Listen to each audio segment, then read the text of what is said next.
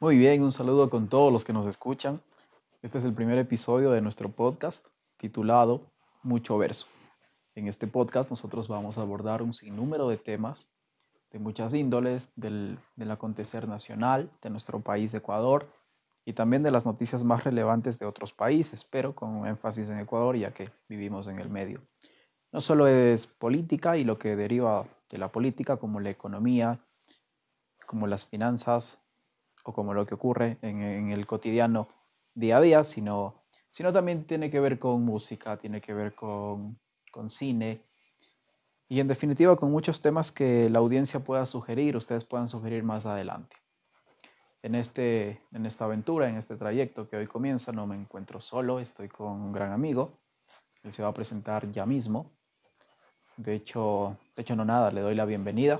Alfonso, continúa tú, preséntate. Hola a todos, espero que estén bien. Y pues sí, es verdad, este es un nuevo podcast, un nuevo proyecto que tenemos. Eh, me alegra que hayas podido pronunciar ya bien la palabra podcast. Para los que nos escuchan, es como la quinta vez que, que, grabamos el intro y no puedo pronunciar la palabra podcast. Ahí a manera de locura. Eh, bueno, sí, como dijo mi compañero, eh, vamos a tratar diversos temas, muchos temas. Puede ser cine, tecnología, opinión. En especialmente aquí lo que vamos a hacer es dar nuestra opinión acerca de las cosas. Y eh, el día de hoy vamos a comenzar por el ámbito nacional. Nosotros somos de Ecuador. Entonces, para los que saben, para los que son del país, para los que no, recientemente, bueno, eh, hace aproximadamente un mes, eh, fueron las elecciones generales para presidente del Ecuador, unas elecciones bastante controvertidas, con, a mi parecer, una cantidad inverosímil de candidatos, pero que al final los resultados oficiales fueron que pasaron dos candidatos, en este caso el candidato Arauz y el candidato Guillermo Lazo. Hubo una controversia con un tercer candidato que iba a pasar a la segunda vuelta, o que estaba planificado pasar a la, segunda vuelta, que era Yacu Pérez en vez del señor Guillermo Lazo, debido a la proximidad de los resultados, cuyos datos ahorita no recuerdo. Pero eh, hasta ahora incluso el candidato, a pesar de que ya están oficializados los resultados, eh, aún sigue eh, interponiendo ciertas medidas para que se reconozca su candidatura como segundo lugar. Esto se dio debido a que los resultados que emitió el CNE el mismo día de las elecciones fueron, a mi parecer, no sé qué opinas tú, muy apresurados. Eh, se los dio aproximadamente a las 9 de la noche, los comicios se dieron a las 5, en teoría, o sea, la hora está bien, pero se dieron unos resultados muy, como te dije, muy, muy apresurados en los cuales daban en la segunda vuelta al candidato Arauz y al candidato Yacu Pérez. Entonces, y después, en el, en el conteo oficial, mientras iba avanzando el conteo oficial, el candidato Lazo fue subiendo y superó al candidato Yacu. Entonces, en estos casos se dijo que hubo fraude, con lo que pasó eh, al pasar de los días también, con lo que pasó al pasar de los días, que mal lo dije. Eh, fue, fueron surgiendo ciertas dudas a la ciudadanía, que en las se dijo que en el CNE había fraude, se habían confabulado los dos candidatos, se habían confabulado con el expresidente del Ecuador y pues bueno, varios problemas. Entonces, yo lo que considero, ya te voy a pedir tu opinión, yo lo que considero es que ahí pasó algo.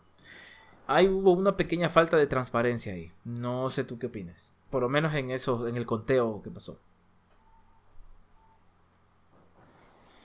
Bien, bien, yo opino, yo opino lo siguiente. Mira, el tema Yaku, y, yendo desde el principio, tiene un recurso todavía, que es, el, que es la apelación al, al TCE, que es el Tribunal Contencioso Electoral.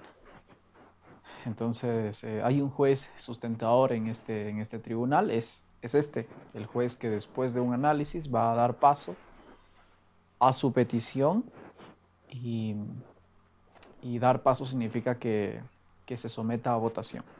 De los jueces que conforman el TCE, cinco son, en realidad, en realidad uno de ellos eh, se, le había, se le había encontrado reuniéndose con el candidato Yaco, lo cual es bastante extraño, eso, lo cual eso mismo te iba a, mencionar, un, un, periodista había dicho que se habían que en teoría se habían reunido, solo hay una foto de la parte externa, pero bueno, al final no se sabe qué mismo pasó.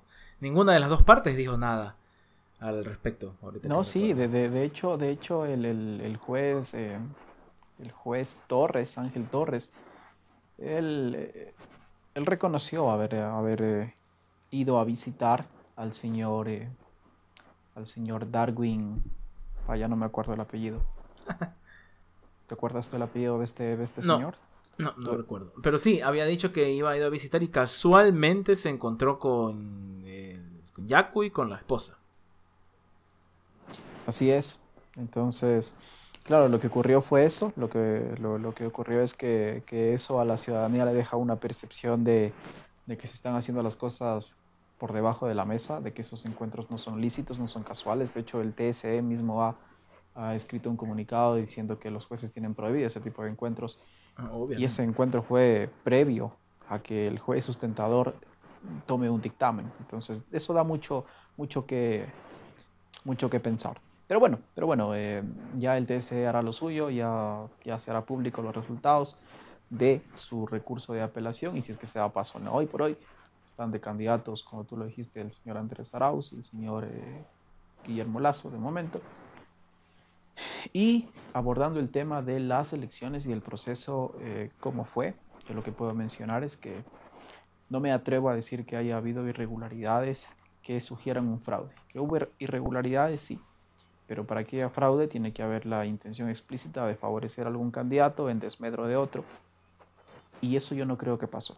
Yo lo que considero que pasó es que hubo un pésimo ejercicio comunicacional por parte del CNE, por parte de su presidenta, señora Diana Tamait. No lo supo expresar bien, no, no supo hacer una buena proyección de los números, sumado a su inexperiencia, sumado a la ineptitud de muchos procesos y también, también eso es importante, de los, de los chicos que, que estaban llamados a realizar el, el, la votación y el escrutinio inicial. Yo pienso que hubo una falta de capacitación eh, por el tema de la pandemia. Ya vamos a hablar del 20% de, de actas con novedades que tuvo Guayas, que es la segunda o tal vez la primera provincia con, con, con, más votantes y de cómo eso influyó en la votación y cómo eso cambió la tendencia que el candidato Yacu Pérez pensaba que no se iba a cambiar. Y lo que él dice es cierto, no se cambia en el caso de que se contee uniformemente, proporcionalmente todo el país, todas las provincias del país. Pero ¿qué pasa cuando queda una provincia del país que es rezagada y que no es cualquier provincia, sino que es la segunda provincia que alberga el mayor la mayor cantidad de, de votantes? Pues ahí sí cambia inevitablemente la cosa. Y no es un tema de que haya habido fraude necesariamente. Entonces, esa es mi percepción de todas formas. Ustedes tendrán sus criterios, ustedes eh, tendrán eh, su, su, respaldo al candidato que, que, consideren, en este caso Yacu Pérez, si es que es legítimo. Yo no lo creo así. Tú consideras que hay una, una metida de mano, pero yo, yo realmente no, no lo veo así. Que tal vez haya la, la intención de confundir, eh, dando los datos de forma imprecisa, dando los datos en el momento inadecuado, siendo un poco inoportunos con la información y crear zozobra en la sociedad que eso haya sido deliberado, que eso haya sido premeditado, tal vez. Pero en los resultados per se, yo honestamente no creo que, haya habido una manipulación malintencionada. Manipulación malintencionada, no lo sé. Eh, hablando crudamente, te digo, eh, todos sabemos que eh, si el candidato Yaku pasaba a la segunda vuelta, se ganaba más el, voto popular que el candidato Lazo, por lo que se lo relaciona con el feriado bancario, por, porque se lo relaciona con que había cogobernado con eh, el presidente actual, con eh, Moreno, en la pandemia, por los manejos y todas las cosas de que se lo acusa verdadera o falsamente, no lo sé. Entonces, yo creo que algo, algo, no sé, quizás, te digo como teoría loca, a ver, eh, pudo haber pasado con el candidato Arauz, debido a que pues ya tenemos antecedentes previos de hace años, debido a que el correísmo manipulaba el CNE. A la final no hay datos oficiales, pero eso es lo que a Vox Populi se dice, ¿no? O se sabe. Eh, pudo haber pasado lo mismo para beneficiar al candidato Lazo y en este caso para que Arauz se le haga mucho más fácil ganar las elecciones. Era lo, las teorías que se tenían en, en redes sociales, ¿no? Las, los politólogos de las redes sociales. Yo solo leía y es lo que a la final ciertas cosas tienen sentido, no lo sé muy bien. Ah, pero bueno, ahora lo que está es que tenemos dos candidatos aparentemente en segunda vuelta. Digo aparentemente porque ahí, eh, tenemos que esperar lo que diga el TSE. Aunque dudo mucho que den paso al conteo. Porque si no me equivoco, lo que quiere eh, Yaku es volver a contar todo el país. Creo que en una carta que había leído había puesto que él quiere anular las, las, la primera vuelta y volverla a hacer con los otros candidatos, o sea, perdón, con los mismos candidatos y todo. Entonces, eso, primero que, o sea, hablando de presupuestariamente es bastante complicado, bastante complicado. Y... Sí, no solo presupuestariamente, sino hay que tener en, cuenta el calendario electoral. El calendario electoral por un tema constitucional no puede ser, no puede ser eh, modificado en cuestión del tiempo. Es decir, ni siquiera la pandemia, ni siquiera la pandemia, que fue una petición de algunos candidatos, logró en, aras de, preservar la salud de, las personas, ni siquiera la pandemia logró que se modifiquen los tiempos. Y ahora una petición de esta naturaleza no debería tampoco modificar los tiempos. Ni modificar los tiempos, ni modificar la forma también. Yo considero que debió modificar. perdón, debió modificarse la forma de las elecciones. Ya, ¿hasta cuándo vamos a seguir haciendo colas para firmar una papeleta? Que eso es altamente, o sea, eso promueve el contagio. Había aglomeraciones, se vio en la televisión. yo, vi, a propósito, así es, yo vi a propósito de esto eh, una, película de, este tipo de, Denzel Washington que yo te comentaba que es un buen actor a mi percepción. Para te parecer es buen donde, donde, donde nada. Ya hablaremos de cine.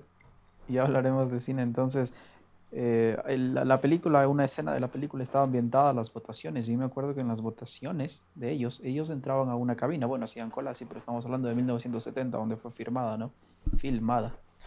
Entraban a una cabina y en esa cabina tenían una especie claro. de, de, yo no sé cómo decirlo, de palanquitas, de, breakers, no sé, donde los manes sencillamente a un candidato, eh, le daban el, el, el, visto bueno, más o menos como tú, como tú presionabas la los botones de esas radios antiguas, de esas radios antiguas para, para pausar la, darle siguiente, atrás, algo así, era una cosa bien mecánica. Entonces hablamos de 1970, el modelo de Estados Unidos. Claro. ¿Cómo, ¿Cómo, evolucionó hasta ahora? Hasta ahora por la pandemia los manes votaron por, por medio de correo electrónico, ¿no es cierto? Exacto, por correo. Eh, fue, fue cierto que, que, se quejaron que, que, los tiempos, que fraude, pero, pero fue una cosa menor no, no, con, la, no con el impacto que hay en Ecuador. Entonces sí, sí, sí, tu crítica es muy válida. Nuestro sistema electoral es bastante primitivo. Es verdad. Yo creo que ya debemos de dar paso a, una era un poco más tecnológica. Ahora, claro, está la incertidumbre de, bueno, qué tan transparente es una elección netamente electrónica en un país como el nuestro, cuyos antecedentes pues no son tan buenos. Eso es otro problema aparte. Exacto, precisamente. Yo, yo, lo que te quería mencionar es que, es que a estas elecciones, ¿cómo llega el Ecuador? El Ecuador llega de unas elecciones anteriores, hace cuatro años, 2017, donde asimismo las encuestadoras daban como primer, eh, como primer favorecido, como primer, como primer lugar en cuanto a la intención del voto al señor Guillermo Lazo, que ya se ha postulado algunas veces. Y luego eh, allí sí hubo un, un apagón o sea, se, fue la, energía eléctrica en el CNE por mucho tiempo. Antes de, que se vaya, la tendencia obedecía al, trabajo realizado por las encuestadoras y luego del apagón, sencillamente el, candidato Lenín Moreno, ex, ex Alianza País, ya lo sacaron hace poco. Él ganó, entonces, eh, bueno, vamos a que el Ecuador llega a estas elecciones con esa sensación de fraude. Entonces, esta sensación de fraude tiende a deslegitimar el proceso y antes de que se ejecute el proceso, o sea, a las 7 de la mañana de, las últimas elecciones, las personas ya tenían esa sensación de fraude y era normal que cualquier irregularidad y cualquier inconsistencia vaya a generar esta percepción de fraude. Y es lo que yo, es lo que yo noto. Pero nada, o sea, revelando un poquito nuestras ideologías, o al menos la mía, que, eso le hace falta el discurso para que no sea una cosa muy sintética. Yo soy un tipo que, que apoya abiertamente al señor Guillermo Lazo que apoya el modelo de derecha antes que el modelo socialista, de hecho, de hecho muy críticamente. Entonces esa es mi perspectiva. Y también mis intenciones para que en la segunda vuelta eh, haya transparencia en primer lugar y sí que, gane, que gane el candidato que yo, que yo considero mejor. Hablando ¿Qué opinas en ese sentido? Hablando personalmente, eh, o sea, a ver, no apoyo eh, abiertamente al candidato Lazo, pero considero que es el menos malo. Hablando así crudamente. Yo considero que es el menos malo. Menos malo y con posibilidades, ¿no? Eh, con. O sea, lo de las posibilidades. Mm, Yo me gusta siempre revisar redes sociales, especialmente Twitter. Me, me, parece una red social muy buena, a pesar de que hay gente que habla tonterías. Pero es una buena, buena. Es, muy buena, pero, pero es muy mala para hacer encuestas. ¿ah? Ahí, ahí nos equivocamos muchas veces. Eso es verdad, eso es verdad. No, yo más que para hacer encuestas, la uso para ver este, la tendencia, el pensar de la gente y todo. Em, bastantes personas apoyan al, al señor Arauz. Por tienen la que a que incluso personas que dicen yo no soy correísta pero considero que Lazo nos cogobernó en, en, el, en el tiempo de pandemia bueno aún estamos en pandemia en el tiempo de emergencia sanitaria con Moreno y mira lo que pasó y entonces mejor eh, démosle la oportunidad de nuevo al correísmo entonces eso está como que un poco en el limbo. Eh, no apoyo al socialismo igual que tú obviamente no lo apoyo. Ya hemos visto lo que le hacia las naciones. Venezuela, el gran ejemplo. Eh, Argentina también, aunque salió recién de un gobierno no socialista, no sé mucho las políticas de allá, pero un gobierno no socialista. Eh, claro, Macri, un tipo de derecha. Sí, Macri, exacto. Y no funcionó y, Argentina regresó a, al señor Fernández. Sí, es porque es lo que probablemente pase aquí y lo que tendría miedo que pase aquí que, claro, ahorita un gobierno que en teoría no gobernó con Correa, pero fue malo, y entonces lo pongan a Correa como salvador, a menos que todo esto haya sido premeditado, ¿no? Uno nunca sabe. A veces la política puede ser así, así de, engañosa. Entonces, lastimosamente no queremos una Venezuela o una Argentina, aunque estamos casi igual. Eh, o incluso un Brasil, que bueno, ya tiene, sé que tiene algunos años sin socialismo ya. Salió. Había salido eh, Lula recién, creo que le habían quitado los cargos. Sí, sí, estamos, en, estamos en la época.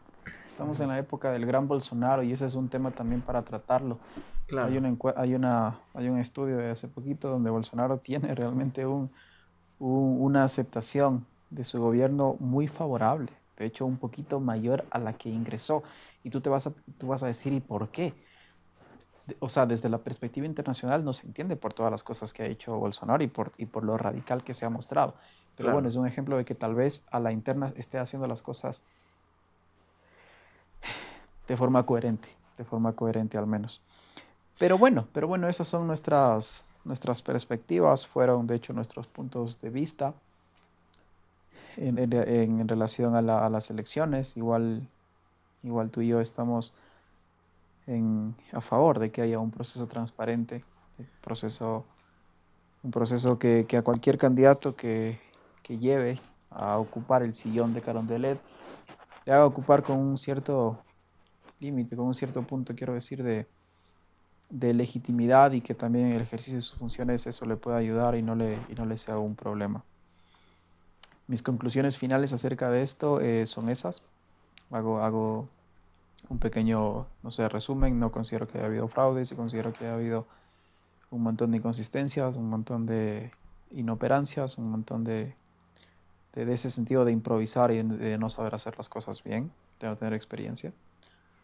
Considero que, que el candidato Pérez no tiene posibilidades, considero que, que, que nunca, nunca hubo una, una prueba fehaciente del fraude.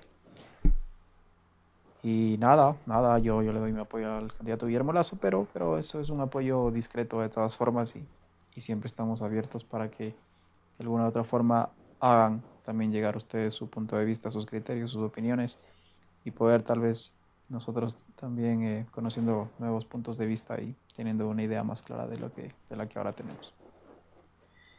Esto ha sido un episodio más de mucho verso. Lo doy por terminado con mis últimas opiniones. Eh, yo considero que algo pasó en el, en, el, conteo de votos. No puedo decir que hay fraude. No puedo decir que fue muy transparente. Algo pasó. Algo pasó, eso es lo que voy a decir. Esperemos la gente vote con conciencia por el candidato que consideren. Eh, espero próximamente va a haber un debate presidencial. Vamos a ver cómo ah, se desenvuelve. con un nuevo formato, según. Así dicen que sí, que va a ser un nuevo formato. Yo creo que deberían contestar eh, las, preguntas muy. Eh, lo que se les pregunta, para sonar así, que no se me viene la palabra a la mente. Deben de contestar lo que se les pregunta. Yo casualmente, yo casualmente vi, vi un debate, un clásico debate, lo volví a ver, de el señor eh, Rodrigo Borja versus el, que, que, antes de ayer o ayer fue a propósito el, eh, un año más de fallecimiento del señor eh, León Febres Cordero. Uh, esos debates. Este esos debates ochenteros. terribles, terribles, buenos debates. Los, manes fumando, ¿no? Sí, sí, me acuerdo. el, tipo de fumando. Sí, sí, sí. Una cosa increíble. Pero, pero lo, lo, curioso es que ellos, ellos se hacían las preguntas a ellos mismos. Es como que cogí un poquito de contexto y diciendo todo lo que usted ha dicho, yo le pregunto a usted, candidato, tal cosa. Es decir, las preguntas no venían necesariamente de un moderador, que era, que era de hecho el papá de, Andrés Carrión, que no venían necesariamente de, él, sino que los candidatos podían enfrentarse con sus preguntas, siempre en un ámbito de respeto. Bueno, tampoco vamos a llevar la cosa al respeto como si fuera un, funeral, hay, conflictos y hay que tratárselos con, con, firmeza. Eso también es una crítica al debate que, que, al formato del debate que tuvimos, que ya lo hablaremos, que ya iremos con el, con el, transcurso de los episodios tratando más, más temas. Este tema en realidad es muy amplio, pero nosotros les dejamos allí esa, esa cuñita de que, de que este pana opina de que, de que hay, algo, hay algo que, que, es difícil de interpretar, pero una sensación de que hay algo. Yo no opino de igual forma. ¿Qué opinan ustedes al, al respecto de eso? Y, y, pues nada, esto de mi parte, de mi parte es, es mi última intervención. Ya te dejaré a ti unos segundos. Esto es mucho verso. Es el primer episodio y esperemos que tenga la acogida que, que, debería tener esta, esta iniciativa transparente y buena onda. Eso es todo de mi parte. Sin más que agregar, se agradece la atención prestada a este podcast. Esperemos seguir creciendo, esperemos que este proyecto avance y eso va a ser gracias a ustedes. Cualquier comentario, sugerencia, insulto, lo pueden escribir a muchoverso2021 gmail.com. Fue un agrado compartir estas opiniones con ustedes y pues será hasta la próxima.